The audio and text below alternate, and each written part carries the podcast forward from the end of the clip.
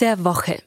Es geht um minimalistische Bayern, den weiterhin strauchelnden BVB und das Investorentheater der letzten Wochen bei Türkgücü München. Mein Name ist Alexander Augustin und ich rufe Karl-Heinz Kaas. Servus Karl-Heinz. Hallo Alexander, grüße dich.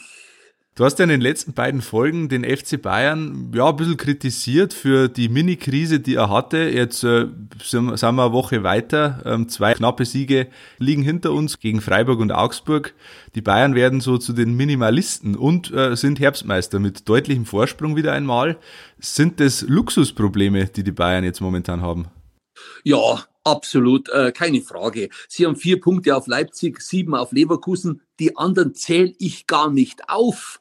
Und es hat ja Tradition, dass die Bayern im Frühjahr immer ihre Topform erreichen. Also Meistertitel auf alle Fälle, habe ich vor der Saison schon gesagt.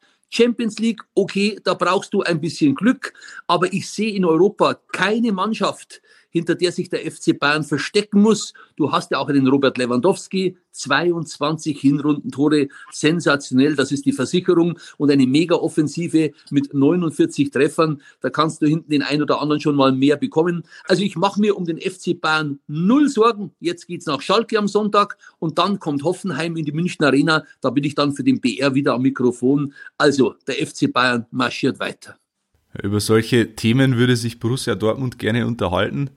Die stecken tief in der Krise, auch nach dem Trainerwechsel von Lucien Favre auf Edin Terzic. Jetzt gab es eine Niederlage gegen Leverkusen und äh, die Titelambitionen sind ja längst AD, kann man sagen. Was läuft falsch bei Schwarz-Gelb?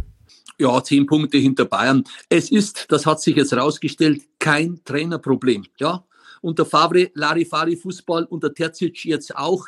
Dortmund ist eine traurige Gestalt und die Mannschaft hat keinen Charakter für mich. Da bin ich ganz bei Didi Hamann, beim Sky-Experten. Ähnlich war es ja in der letzten Saison, auch eine katastrophale Vorrunde gespielt und dann in der Rückrunde noch Vizemeister geworden. Aber das passiert heuer nicht. Dortmund wird weder Meister noch Vizemeister. Die müssen froh sein, die Dortmunder, wenn sie Platz 4 erreichen und in die Champions League kommen. Denn Frankfurt Wolfsburg, Gladbach sitzen da extrem im Nacken. Ja, und Bayern, Leipzig, Leverkusen werden sie ohnehin nicht erreichen. Es reicht einfach nicht, wenn du hinten einen Weltklasse-Mann mit Hummel hast und vorne einen mit Holland. Das ist viel zu wenig. Und die größte Enttäuschung bei Dortmund ist für mich Marco Reus. Große Ambitionen ist ein Stichwort, äh, die hat auch Türkgücü München in der dritten Liga.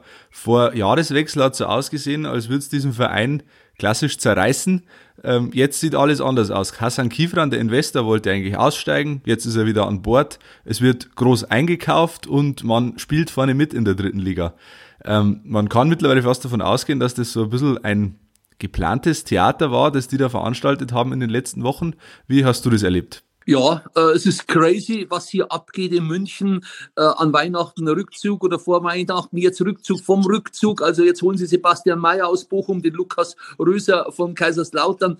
Also dieser Hassan Küvram, der Präsident und Mäzen, der ist nicht einzuschätzen. Das ist nicht greifbar. Also sie haben jetzt auf alle Fälle mal Lizenz für die zweite Liga beantragt. Aber was ist los, wenn der Aufstieg nicht erreicht wird? Und die Chance ist ja groß. Du hast ja die Löwen vor allem, die schätze ich ganz hoch ein. Du hast Ingolstadt, du hast aber auch noch Dresden, Rostock, Saarbrücken. Also was ist dann los? Gibt es dann wieder einen Rückzug? Fragezeichen.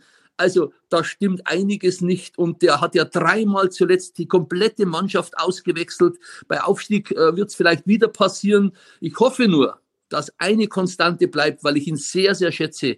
Alexander Schmidt, das ist der Trainer. Ich habe ihn kennengelernt. Ein sympathischer Mann. Den äh, muss man auf alle Fälle behalten. Zurück zu dir, Alexander.